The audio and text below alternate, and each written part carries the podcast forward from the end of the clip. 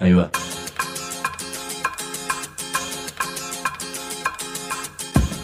La Vaca es una colecta de recursos, es una cooperativa de trabajo, es una página web, un periódico mensual, una editorial, una cátedra, un bar.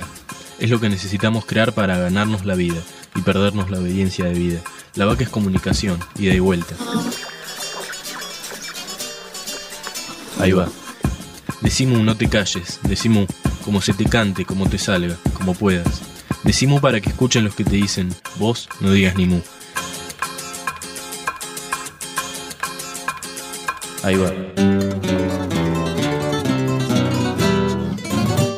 Hoy ando medio triste, medio apichonado, porque me dijeron que no se puede hacer un programa de radio como este sin hablar de los grandes temas y de las grandes figuras que aparecen en otros medios. Yo les quiero aclarar a todos los que nos están escuchando, a ver si nos entendemos, que nosotros manejamos la agenda mediática con absoluta precisión e información de primera mano. Podríamos hablar tranquilamente de lo que ocurre con Wanda Tinelli o con Marcelo Nara. Podemos investigar a fondo, si queremos, al Papa Vudú o al mismísimo Amado Bergoglio. O podríamos hacer tremendos comentarios sobre Florencia Carrió y sobre Lilita de la B e indagar qué hay detrás del delantero económico Lionel Kichilov o del ministro de fútbol, Axel Messi. Además les quiero confesar que sé decir un montón de malas palabras, pis, caca y hasta sé decir boludo. Así que espero de aquí en más aspirar a un Martín Fierro a la conducción periodística argentina. Pero este programa es medio cabezadura, así que nos gusta hablar de cosas menos trajinadas nos parece que los grandes temas son otros. Hoy, por ejemplo, te propongo un viaje. Vamos a transmitir desde Río Cuarto, para conocer una universidad asombrosa que rechaza un millón de pesos anuales porque no quiere la plata de la mega minería. Y esta universidad además ayudó a lograr que Monsanto no se instale en Río Cuarto. Esta universidad creó un observatorio de conflictos socioambientales, otro de derechos humanos, un centro cultural agroecológico, y sostiene que una universidad no es una casa de altos estudios, como si estuviera en una terraza. Vamos a hablar sobre cómo se puede ejercer, incluso desde el Estado, el poder de un modo diferente y cómo después de una explosión multinacional y sojera, una universidad puede salirse del molde y pensar la vida, la ciencia y el país de un modo distinto. Así que ya saben, los que quieran pueden viajar a otras radios y los que quieran pueden quedarse a escuchar esta historia sorprendente, porque esto no es un programa de radio, esto es Decimú. Nosotros consideramos que la universidad tiene que agotar todas las instancias de vinculación con el medio social. Uno desde la universidad pública lo que está teniendo pues un poco el concepto de pensamiento crítico y emancipatorio, tratar de ver cómo nos vamos sacando esta suerte de cadenas mentales, de aceptar como natural algo que fue pensado en el país del norte. Pensamiento abismal, más allá de este modelo de desarrollo no hay nada, nada es viable. Bueno, sí hay otra cosa que es viable. Tenemos que pensar que Argentina es uno de los principales productores de, eh, de, productos orgánicos en el mundo. Nuestra universidad es una universidad que no es ingenua cuando mira los procesos del poder.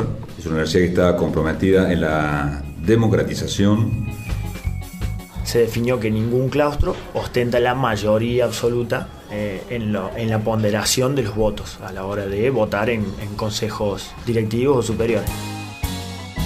Romper esas líneas de, concentración de, la rienda para que poder dar la discusión en términos políticos. Decimu. Decimu. Antes de hablarte de la universidad más rara del país, te cuento lo siguiente. Había una vez una universidad que era parecida a todas las demás, pero un día algo estalló.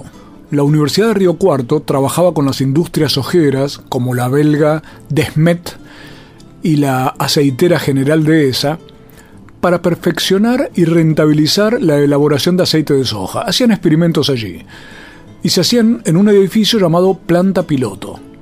Todo en secreto, sin decir eh, mucho de lo que ocurría, porque estaban manejando sustancias peligrosas como el hexano.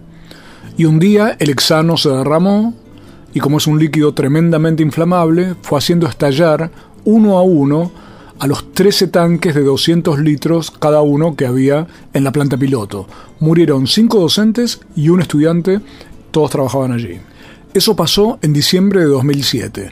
Para entender el trayecto hasta hoy, te pido primero que escuchemos a Héctor, el papá de Juan Politano, el chico de 21 años que murió en aquella explosión.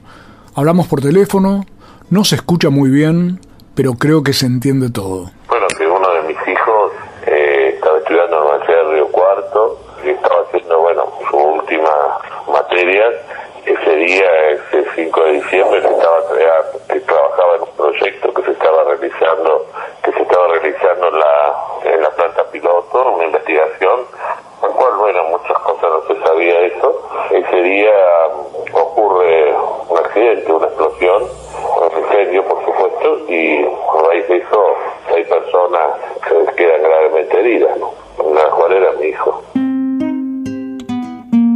Gravemente herido lo llevaron y murió poco después. Juan fue de los chicos, como antes había ocurrido en Cromañón, que murió intentando entrar a salvar gente. Dice Héctor, su papá. Era factible que Juan hiciera eso. Después nos ponemos a pensar y era posible porque eh, él quería mucho su, su universidad eh, y quería mucho también a su profe, o sea que si él podía hacer algo para salvarlo y él ya se dado cuenta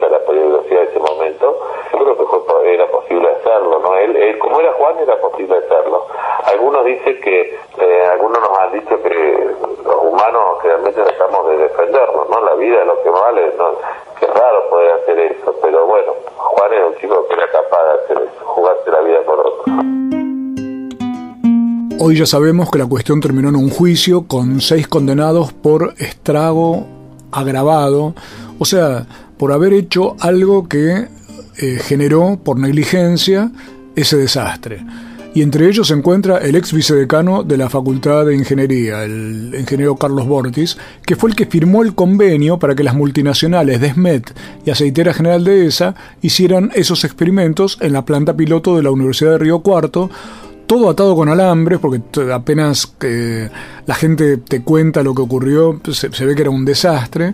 Y le pregunté a Héctor, el papá de Juan Politano, qué sensación le deja ese tipo de manejo de la universidad con las empresas. Sí, pues no hay duda que también ellos se aprovechan de esa situación y, usan los recursos propios del Estado para su provecho, porque que le dieron, todo, si le daban todo el, el por ejemplo, el examen lo compraron ellos, después no le pagaban a, a nadie, y si ellos se daban el beneficio, de un secreto, no podían, por lo que tengo entendido, el resultado de la investigación era para ellos, no, no era para hacerlo público. Una adivinanza. ¿Cuánto le pagaban a la Universidad de Río Cuarto por hacer esos experimentos?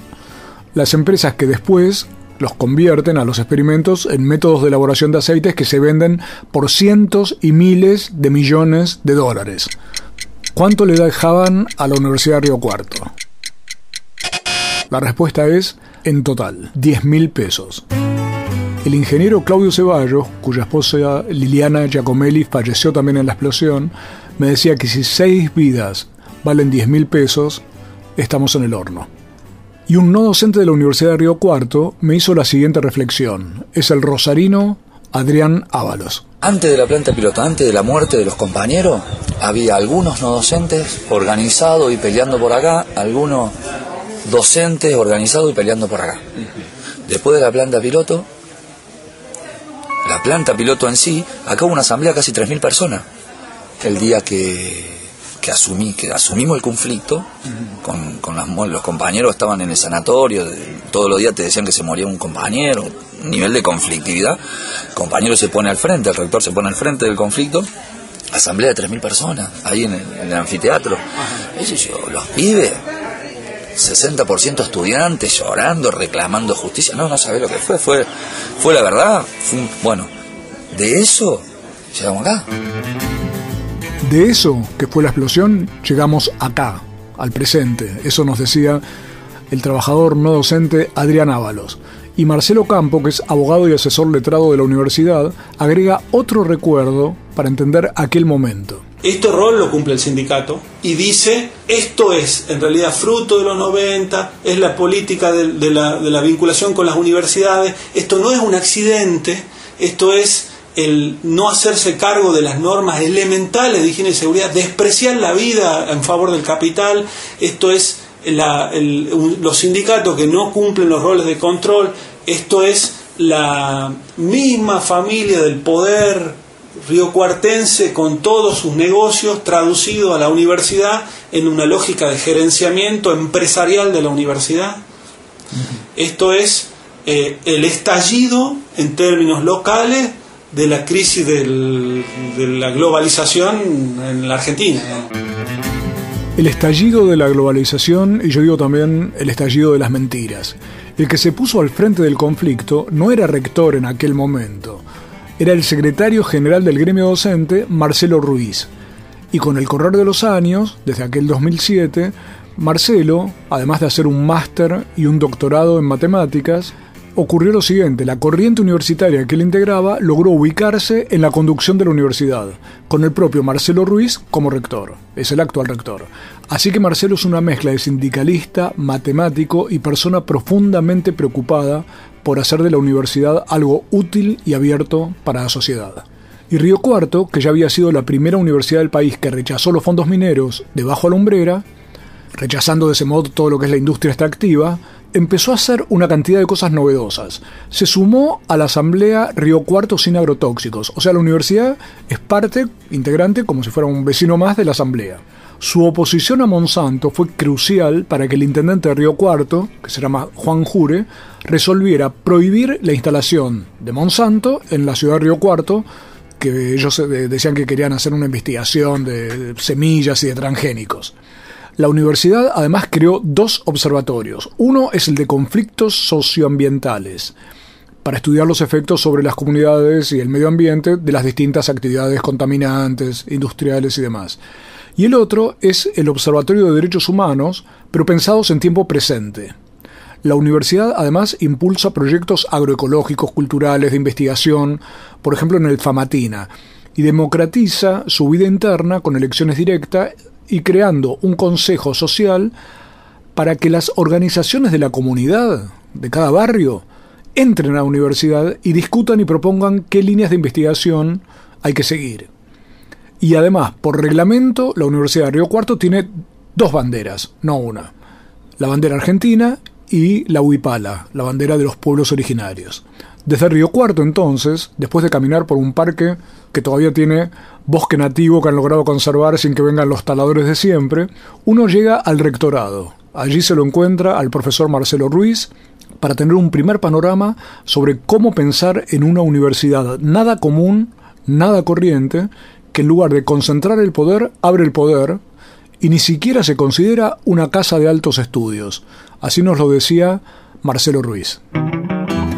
Que la universidad no es casa de alto estudio. En primer lugar, no es una casa porque es un proceso educativo. ¿sí? Y altos estudios tiene un sentido, que es la, el sentido de que es, para pocos. O solo pocos podrían alcanzar estos estudios tan tan altos. Entonces habría que escalar y muy pocos eh, alpinistas o andinistas accederían a la alta cultura. Eh, la universidad no es eso. Eh, no compartimos esa, esa, visión. Por lo tanto, hay una tarea pedagógica, eh, política, interna, eh, para disputar al interior de la propia universidad esta visión. ¿sí?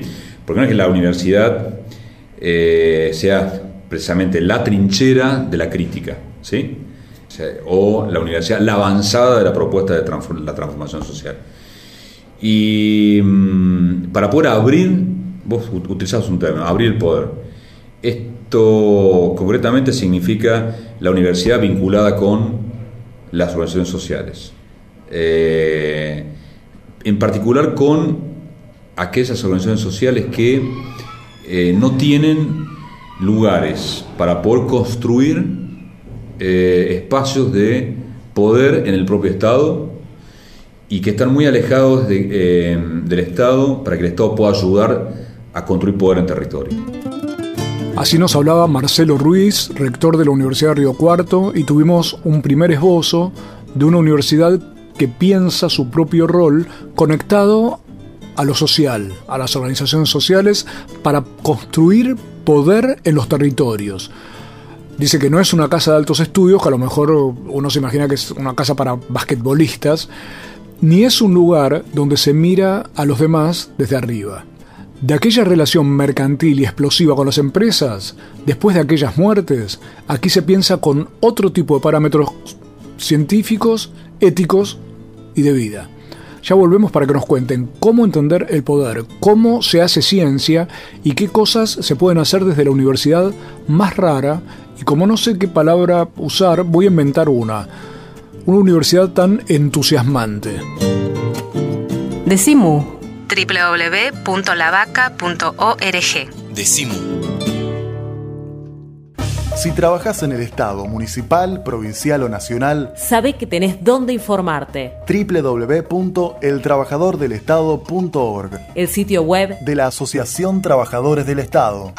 Noticias, Opinión, entrevistas, videos. www.eltrabajadordelestado.org Desde 1925, presentes. En la defensa de los derechos de los estatales argentinos. Asociación Trabajadores del Estado. La Vaca Editora. Nuestros libros tienen orejas y corazón. Argentina originaria, territorios en resistencia, sin patrón. Escuchan y laten. La Vaca Editora. Una red de pensamiento libre que financias vos. La Vaca Editora. Encontralos en las librerías amigas o en www.lavaca.org. Acá, acá o en cualquier planeta, usa siempre preservativo. En Morón, en todas las dependencias municipales, hay expendedoras gratuitas. Pregunta, asesorate 4483-2125. Municipio de Morón. No adivinamos el futuro. Creamos el presente. Decimu. Por el derecho a la rebeldía.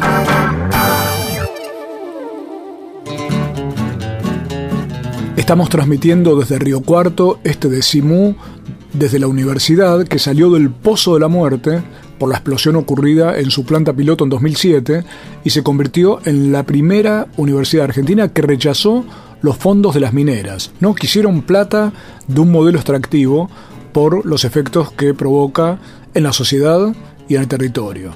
Es la Universidad de Río Cuarto que además contribuyó a que Monsanto no se pudiera instalar en esa ciudad de Río Cuarto y es la que está haciendo todo un replanteo de cuál es el rol universitario como cuestión de la educación pública.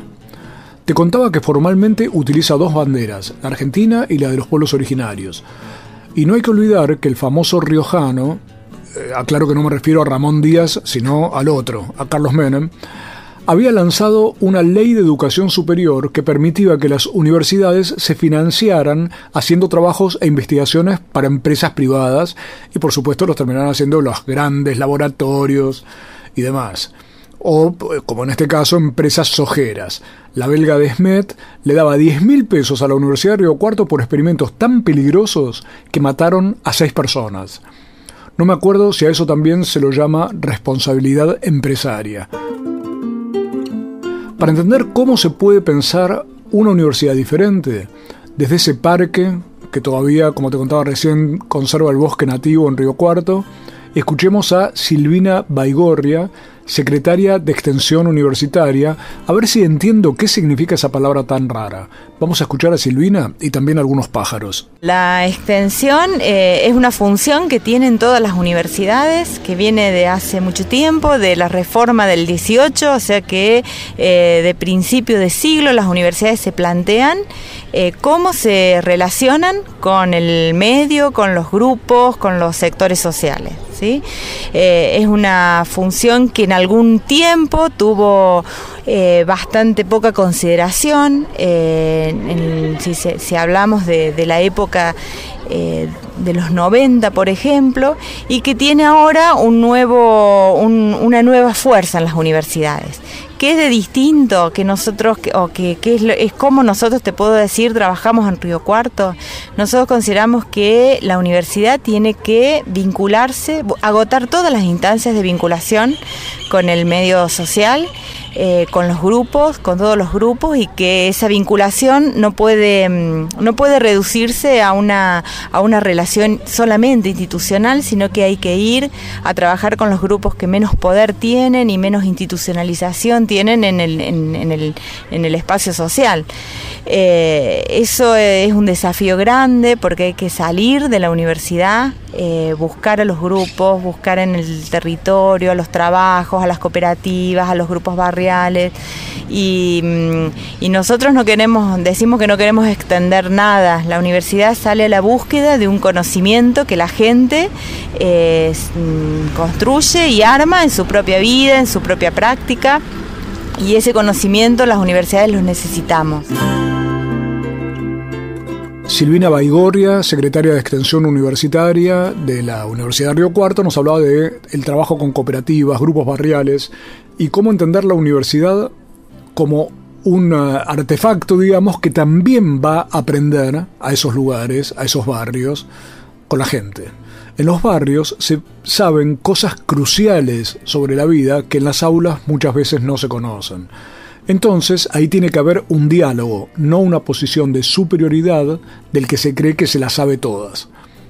Sobre esto me dijo algo muy interesante Nelson Dofo. Nelson es geólogo y además encabeza el Observatorio de Conflictos Socioambientales de la Universidad de Río Cuarto. Varias rarezas para comentar. Una es que el propio observatorio exista y que siga denuncias sobre situaciones de contaminación o expulsión de gente de sus tierras. No es frecuente que una universidad genere este tipo de dispositivos. Otra rareza, Nelson, no es Nelson, sino Nelson su nombre, es un geólogo, pero un geólogo poco frecuente, porque no está de acuerdo con la megaminería ni con sus consecuencias, y eso en términos de ciencia. Por eso, por ejemplo, la universidad hizo todo un estudio sobre la biodiversidad del Famatina, que demuestra que allí la diversidad de la naturaleza es mayor a la del Nahuel Huapi, pero que además explica todo lo que se perdería y todo lo que se mataría si se instalase la minería allí. Pero Nelson Dofo me explicaba la relación que existe o que él plantea entre el saber académico y el saber social uno desde la universidad pública lo que está teniendo, pues un poco el concepto de pensamiento crítico y emancipatorio, tratar de ver cómo nos vamos sacando esta suerte de cadenas mentales de aceptar como natural algo que fue pensado en el país del norte. Entonces, uno hace eso y en alguna manera, en algunas cosas avanza más y en otras menos. Es lo que, a menos lo que no podemos dejar de hacer. Pues hablo de legitimidad académica y legitimidad social. Es decir, uno tiene que ir este, construyendo ambas cosas. Cadenas mentales. Esa era la imagen que usaba el director del Observatorio de Conflictos Socioambientales de la Universidad de Río Cuarto, Nelson Dofo, y hablaba de la necesidad de buscar legitimidad académica y también legitimidad social. Pasé por el comedor universitario en el que los chicos, hablado que hay 12.000 estudiantes aproximadamente allí en la, en la universidad, y pueden comer por 5 pesos cada uno, unos platos buenísimos, los visitantes pagamos 15 pesos, y me encontré con otros integrantes de la universidad que me dejaron sorprendido. Por ejemplo, en la Secretaría de Extensión, que participa en la Asamblea Río Cuarto Sin Agrotóxicos, crearon el Centro Cultural Agroecológico para promover formas de producción y de desarrollo que no sean con fumigaciones, con transgénicos y con todo ese tipo de parafernalia. Y allí Pablo Martínez, que además es ingeniero agrónomo y agricultor, nos explica cómo el modelo diferente de producción no solo es posible, sino que ya se está aplicando. Tenemos que pensar que Argentina es uno de los principales productores de, eh, productos orgánicos en el mundo. O sea, nosotros o sea, es totalmente desconocido, pero hoy, no sé, acá cerca de, acá cerca de Río Cuarto hay campos de 4.000 hectáreas de agricultura extensiva que producen soja, maíz, girasol, eh, que son totalmente orgánicos lamentablemente todo lo que se produce se exporta, ¿no? Claro. Eh, o sea, no lo, no lo, comemos nosotros, ¿no? Pero, pero bueno, eh, se puede producir de esa forma, es totalmente rentable. De hecho, hay muchos en eh, Córdoba y en distintas provincias que lo están haciendo. solamente que, bueno, tiene que. Se va a ir dando de a poco también por una cuestión, yo creo que de necesidad económica, de bajar de bajar los costos de, producción y también de, que se empiece a generar un, un, nuevo mercado, ¿no? un nuevo nicho económico de esos productos y que la gente tome conciencia de lo que está comiendo, van a generar la demanda de esos, de esos productos. Pablo Martínez, del Centro Cultural Agroecológico de la Universidad de Río Cuarto, nos decía que lo orgánico abarca un nicho comercial para gente dispuesta a pagar de más. Pero lo que plantea Pablo es que eso mismo demuestra que es factible una producción agroecológica, o sea, natural, sin venenos y sin que cueste más. Y Río Cuarto es uno de los lugares en los que ya están implementándolo.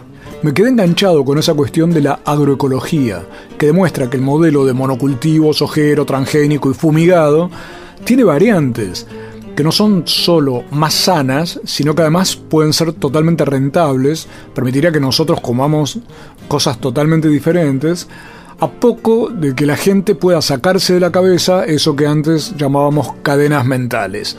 Alberto Argüello de la Secretaría de Extensión Universitaria y que trabaja también en el sector agroecológico nos decía lo siguiente. Nosotros entendemos que hay una realidad social, política, económica, institucional que favorece un modelo de desarrollo. Ahora, eso no, no, quiere decir que no existan otros modelos de desarrollo, otras prácticas productivas que, que también son viables, como decía recién y son rentables en términos del sistema capitalista en el, que estamos, en el que estamos inmersos. Entonces, cuando nosotros empezamos a plantear esta discusión y a ejemplificar con casos concretos, por ejemplo, lo de la producción orgánica, y medio que los argumentos se empiezan a terminar y a caer en términos de decir, bueno, no, pero ustedes quieren que no usemos más esto. no. no, son procesos de transición.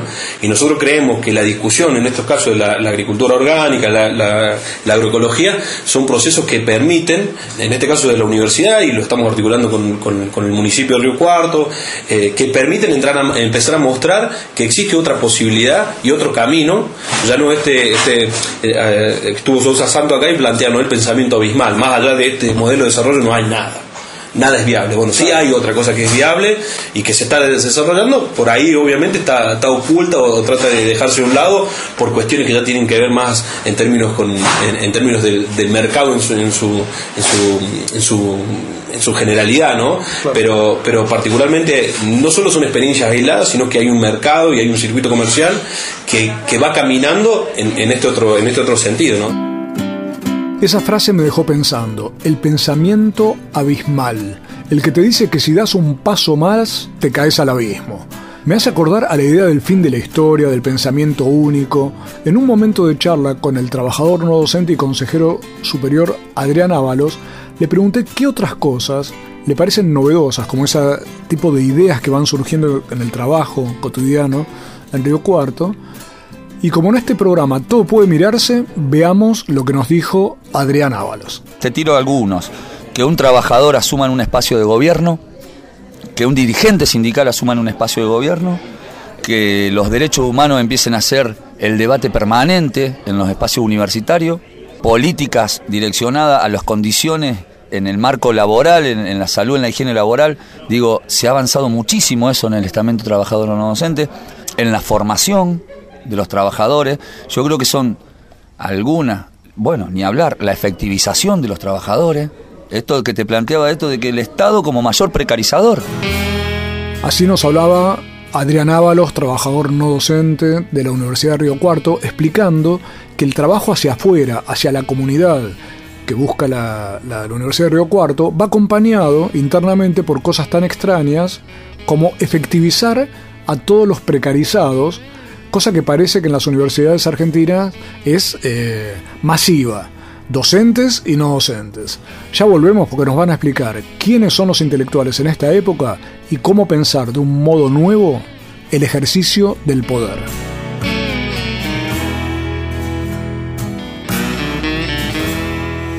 Decimu. Decimu. Decimu. Una alegría colectiva. Libros y alpargatas. Venía Mu punto de encuentro. Mate y bizcochitos. Dividís y dulces. Hipólito Yrigoyen 1440. Remeras y empanadas. Carteras y revistas.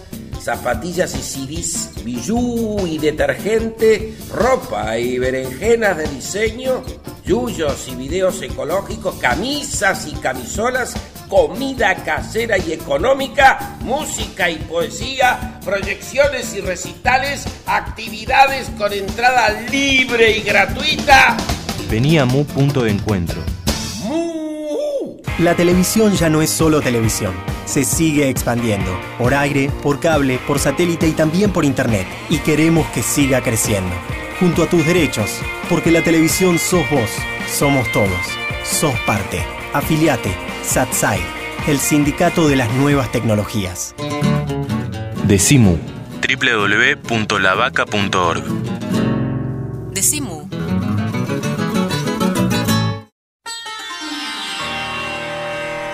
Hay comunicadores, periodistas, escribas, locutores, editorialistas, opinólogos, denunciadores, mobileros, columnistas, conductores, especialistas, interpretadores. Mejor decir mu.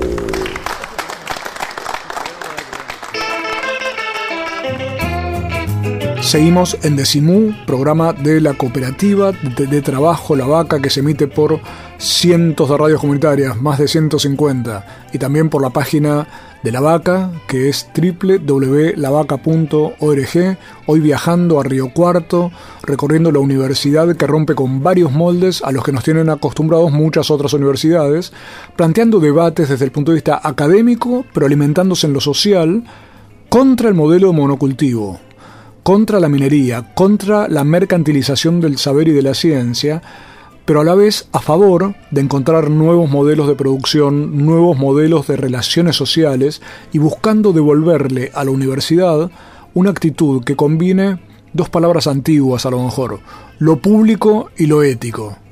No sé si son antiguas o son las palabras del futuro. Veíamos al principio cómo el estallido de la planta piloto de la Universidad de Río Cuarto en 2007 por investigaciones que estaban haciendo para empresas ojeras, marcaron un estallido también de ese modelo educativo y el nacimiento de toda una concepción nueva sobre el sentido del estudio, de la investigación y de la vinculación de la universidad con lo social. Aquella vez murieron seis personas haciendo investigaciones para multinacionales como Aceitera General de ESA, con sede en Argentina, o Desmet, con sede en Bélgica. Pero la universidad es un área del Estado y por lo tanto es un sitio en el que se maneja poder.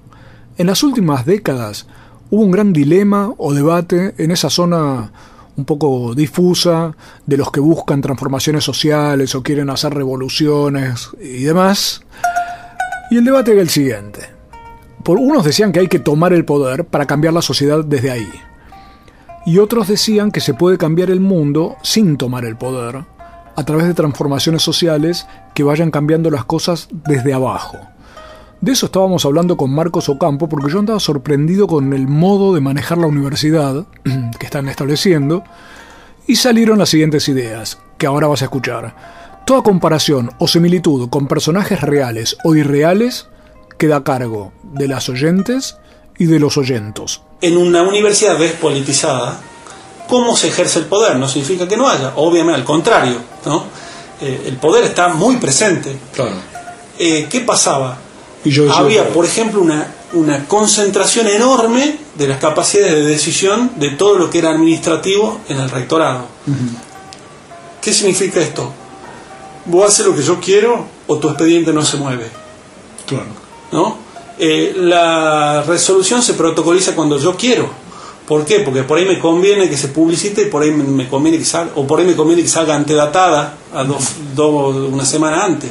Digamos, todos estos, estos resortes de la administración eran eh, acumulados por el centralizado, eh, digitado, y era la forma de pensar la política. Yo incido en que me reelijan porque están dependiendo de mí, porque su cargo depende de que yo lo renueve. Ahí tenemos entonces un tema clásico. Tengo poder porque manejo el aparato y hago que todos dependan de mí y me obedezcan. Pero Marcos Ocampo me cuenta que en Río Cuarto la cuestión opera de otro modo. Fíjate si esto que vas a escuchar ahora no puede eh, interpretarse también pensando en lo que son las relaciones familiares, de trabajo, las relaciones grupales. Pero esto sería un borrador de eso que llamamos abrir el poder. A ver si todavía estamos creando una nueva teoría. Habla Marcos Ocampo. descentralizar, digamos que las mesas de entrada funcionen en todas las facultades, al contrario, digamos, romper esas, esas líneas de, concentración de, de la rienda para que poder dar la discusión en términos políticos, ¿no? Porque eh, la idea es que vos dando el debate, el otro se sienta, digamos, los actores, que somos la mayoría, lo que en realidad debiéramos asumirnos dentro de esa representatividad o de, esa, de ese colectivo, ¿no? Eh, necesitamos que esté el, debate para que aparezca la decisión de todo. acrecentar el debate político eh, y relajar todo lo que sea controle eh, vía lo administrativo. Digamos, ceder poder si se quiere en, eso, en ese plano, pero acrecentar el debate político. Y a la vez que es la condición de posibilidad para hablar con autoridad. Digamos, si vos querés eh, agarrar y blanquear el personal con los no docentes, eh, no podés seguir generando contratos a gusto y placer o decidir a quién le aumenta las horas extra o no y, y llevarlos por ese lado. Hago un pequeño repaso. Transparentar, descentralizar, no concentrar la manija ni la batuta, e incluso ceder ese tipo de control burocrático para que permita incrementar el debate y que entonces la participación sea en serio, las decisiones también sean en serio y tomadas por todos, y el enriquecimiento político también es eh, colectivo. Digo lo político no como rosca, sino como acción pública. Lo paradójico de esto que decía Marcos es que abriendo y repartiendo el poder se gana autoridad y el que concentra poder pierde autoridad. Bueno, con todo esto como equipaje, volvamos a conversar con el profesor matemático, ex sindicalista y rector Marcelo Ruiz, a ver cómo se entiende ahora lo que nos cuenta sobre el modo de ejercer su cargo. Nuestra universidad es una universidad que eh, no es ingenua cuando mira los procesos del poder. Es una universidad que está comprometida en la democratización y profundamente preocupada por los distintos tipos de desigualdades existentes en, lo social, en el plano económico, en el plano cultural, eh, y por lo tanto es una universidad que intenta construir democracia en territorio. Es una universidad que vincula, eh, se vincula profundamente con el territorio, no como práctica clásica de extensión, sino en el sentido de una universidad que articula con, con organizaciones, con instituciones educativas, con instituciones de la salud, es decir, interactuamos fuertemente con sectores de la población que históricamente han sido negados por mm, cierta institucionalidad legítima, eh, profundamente negados también por eh, determinados sectores del poder. Y nos preocupa seriamente eh, la problemática del desarrollo, porque en torno al problema del desarrollo está el debate de la vida y está el debate de la democracia, está el debate vinculado a qué tipo de presente y de futuro queremos construir. Eh, creemos que como comunidades tenemos todo el derecho a elegir la construcción de nuestro futuro, del nuestro, como, como sujetos vivos que estamos ahora transitando en esta vida y además para nuestros hijos. Y esa decisión es una decisión que es colectiva, que es del conjunto de la población y no puede ser eh, una decisión de determinados grupos. Ahora, Marcelo, uno relaciona la universidad con palabras como el faro de la cultura y del saber, las casas de altos estudios, los claustros, que es una palabra que siempre me dio un poco de miedo, ¿no? El claustro como cuestión, a lo mejor soy medio claustrofóbico, pero la idea de la, siempre son imágenes de algo que está muy arriba y bastante cerrado. Eh, ¿Cómo se hace para abrir la universidad pensando en esto que decís vos y convertirlo en una práctica concreta? Es importantísimo este planteo. Eh, para nosotros la universidad no es, el faro de la cultura, porque esto supondría que existiría eh, una masa anónima de gente a la cual la universidad debería iluminarles el camino a seguir. Esto es falso. la construcción de saberes es una construcción que sin negar la especificidad de la ciencia, la importancia del conocimiento científico, pero hay un saber de la historia, hay un saber de la vida, eh, que es un saber que lo construimos en el conjunto de la humanidad. Eh, ¿Quién sabe más de minería que las luchas de los mineros en Argentina y en el mundo. ¿Quién sabe más de la opresión en los territorios que, por ejemplo, los movimientos de resistencia y ofensiva en el sector del campesinado? Esos saberes son saberes eh, que están asentados en prácticas de construcciones de poder colectivas. Eh, estamos muy distantes como universidad de poder iluminar. Eh, decíamos en algún momento, las universidades somos una, una pequeña velita en una pequeña lucecita en un conjunto muy amplio de luces que se denominan torrentes populares, se denominan sujetos colectivos, y nosotros aportamos eh, desde nuestro pequeño lugar, aportamos a esta construcción, eh, yo diría, no de la luz, sino de la esperanza de que es posible resolver las profundas desigualdades que hoy atraviesan la sociedad argentina y el mundo en general.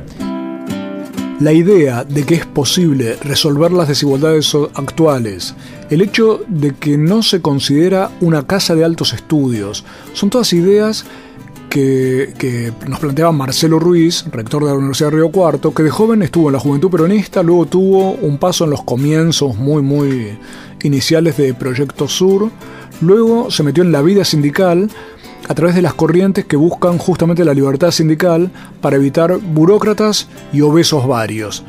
Ya volvemos para que nos explique por qué las madres que pelean contra los narcos y contra la policía son las principales intelectuales de esta época.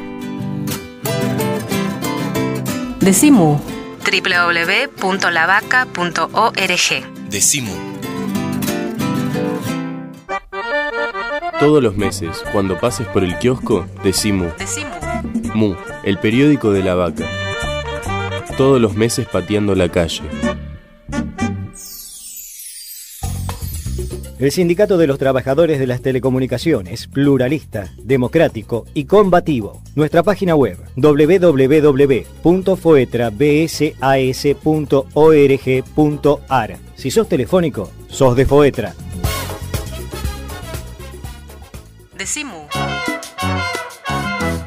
Sin conservantes, sin químicos, sin fecha de vencimiento. Decimu. www.lavaca.org. Ojos que ven, corazón que siente. Decimu.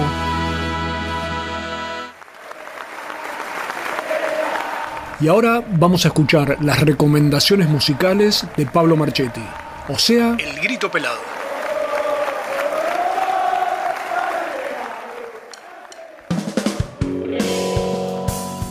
Hola, ¿qué tal? Bienvenidas, bienvenidos a El Grito Pelado, el segmento musical de Decimu. Y hoy les voy a presentar a Damián Rovner y los fundamentales. Damián Rovner es un músico, un trompetista que tocó bastante tiempo con Me darás mil hijos, grabó un par de discos con ellos, tocó en el colectivo heterofónico de Santiago Vázquez. O sea, siempre como instrumentista, como trompetista, eh, en formaciones, eh, bueno, en el caso de Manadas Mil Hijos, de cancionísticas, pero también en proyectos experimentales como eh, el de Santiago Vázquez y otros proyectos así, medio delirantes, vamos a decirlo. por ejemplo, tiene una banda tributo a Tom Waits, que en realidad no es exactamente un un tributo, sino, sino versiones bastante dementes de ya las por sí canciones dementes de Tom Waits. Eh, pero ahora Damian Robner sacó un disco de canciones de canciones de su autoría, música y letra, eh, con los fundamentales, donde, así se llama su banda, el disco tiene producción artística, arreglos, mm, dirección musical de Poppy Espatoco, gran pianista eh, que acompañó durante muchísimos años a Mercedes Sosa y, mm, además toca Poppy Espatoco el, piano en la banda Los Fundamentales, la banda que grabó este disco. Un disco que tiene ritmos bailables, eh, alguna cumbia, eh, pero yo me quedé, me quedé con un tango, que es el que cierra el disco, y que se llama Yo no quiero Facebook. Sí, un tango que habla de Facebook. Damián Rovner y los fundamentales.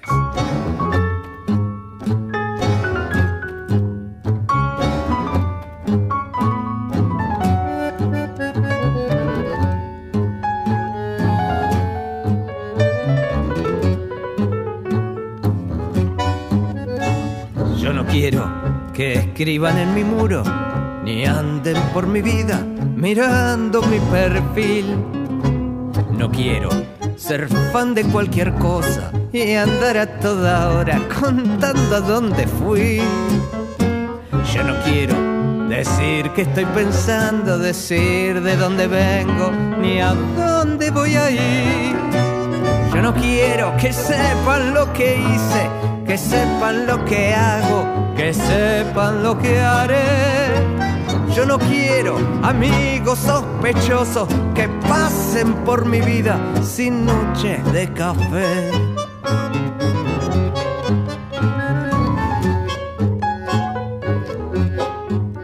Yo no quiero ser etiquetado, ni ser recomendado, ni comentar mi estado. Quiero mirar fotos antiguas de viajes aburridos, de gente que olvidé. Yo no quiero eventos programados, pulgares para arriba, regalos sin papel. Yo no quiero que sepan lo que hice, que sepan lo que hago, que sepan lo que haré. No quiero amigos sospechosos que pasen por mi vida sin noches de café. Esto fue El Grito Pelado, la propuesta terapéutica que cada semana nos trae Pablo Marchetti a Decimú. Decimú. Aprovechar lo que te da la vida, es decir, lo que me dio, lo que me está dando este momento de hace seis años, estar acá, disfrutar, aprovechar, aprender, ser alguien el día de mañana, eso sería. ¿Qué te gustaría ser? ¿Pensaste o no todavía? No, no es muy bueno pensar en el futuro cuando sos muy chico. Es mejor vivir, vivir en el presente. Decimú, la diferencia entre quejarse y soñar. Último tramo de Decimú, escuchando las voces y las ideas de la gente de la Universidad de Río Cuarto. Todo esto nació en una nota que hicimos en MU, revista que podés leer también a través de www.lavaca.org, aunque mucho mejor si la vas a comprar al kiosco. Y en esta universidad se combinan ideas sobre la democracia, la vida, la ecología, los modelos productivos, el poder y cantidad de cuestiones. Es la Universidad Nacional de Río Cuarto. Ahí estamos para discutir estos temas que para mí al menos son los grandes temas de esta época, aunque reconozco que hay personas mucho más preocupadas por Wanda Nara o por gente que emite balbuceos televisivos. Pero hablando de los grandes temas, en la Universidad de Río Cuarto, además del Observatorio de Conflictos Socioambientales, han creado un Observatorio de Derechos Humanos. Pero en realidad no son observatorios, porque eso a uno le da la imagen de alguien observando desde arriba, como si fuera una atalaya o un panóptico o la terraza de una casa. Estos son dispositivos, estos observatorios, para intervenir en la realidad, no para mirarla. Hernán Vaca Narvaja es el coordinador del área de derechos humanos, justamente, que busca que se derogue, por ejemplo, el código de faltas cordobés que tiene perseguida a, a gran parte de la población, por supuesto, principalmente a los chicos de los barrios periféricos. Es el más insólito de la actualidad, como código de faltas. Esto nos decía Hernán Vaca Narvaja. ¿Qué se le critica al código de faltas? Eh, le da excesivas atribuciones a la policía. La policía te puede tener por una figura muy controvertida que es la de merodeo. Es decir, si vos estás paseando por la plaza y el policía dice que, que tenés cara de sospechoso, vas adentro, estás tres días preso mínimo. Y después ellos mismos te juzgan, si ellos mismos te condenan, la misma policía. La misma policía, la misma policía te condena. Hernán Vaca Narvaja nos acaba de contar un hallazgo notable. Hay un código de faltas por el cual te mete preso la policía y la misma policía es la que te juzga y además la que te condena. Yo me acuerdo que había una canción del brasileño Chico Buarque de Holanda que decía, querida, viene la policía, llamemos a los ladrones. Bueno, aunque sabemos que una cosa no quita la otra. Antes hablábamos de cómo funciona el poder interno y de cómo se tiende a efectivizar, por ejemplo, a los docentes y a los no, docentes para que abandonen esa especie de limbo de ser eternos contratados. Osvaldo Neno Daniele, eh, que integra el área de prensa y que nos acompañó a lo largo de todas estas andanzas, me contaba que él mismo estuvo 20 años como contratado de la universidad. Eso es precarización, yo digo, como la leche, larga vida. Y Nelson Dofo, el titular del Observatorio de Conflictos Socioambientales, me decía que lo que ocurre también es consecuencia de un modo diferente de ejercer la democracia interna. Veamos de qué modo. La Universidad de Puerto es una de las pocas universidades que tiene elecciones democráticas, donde vota todo el mundo. Se vota desde director de departamento, decano y vicedecano, los consejeros, rector y vicerrector. Los cuatro claustros, docente, no docente, graduado y alumnos, votan en forma ponderada, obviamente, y todos votan, interinos, contratados, efectivos. Digo, ¿por qué hago este tema? Porque de esa forma uno construye los órganos de conducción de la forma más democrática y no van por asamblea, como en la UBA vota el 2%. Es una ciudadanía universitaria muy especial, ¿viste? Parece la Grecia antigua donde votaban, ¿viste? Ahí hubo un contundente palo para la Universidad de Buenos Aires, llamada también UBA, de donde conozco a varios que la mayor relación que tienen con Grecia es la de irse de crucero. Pero saquemos ese tema, seguí mi recorrida por la Universidad de Río Cuarto, llegué al centro de estudiantes para ver cómo empalman o desempalman los chicos que están en el centro de estudiantes con todo este clima que hay en la Universidad de Río Cuarto.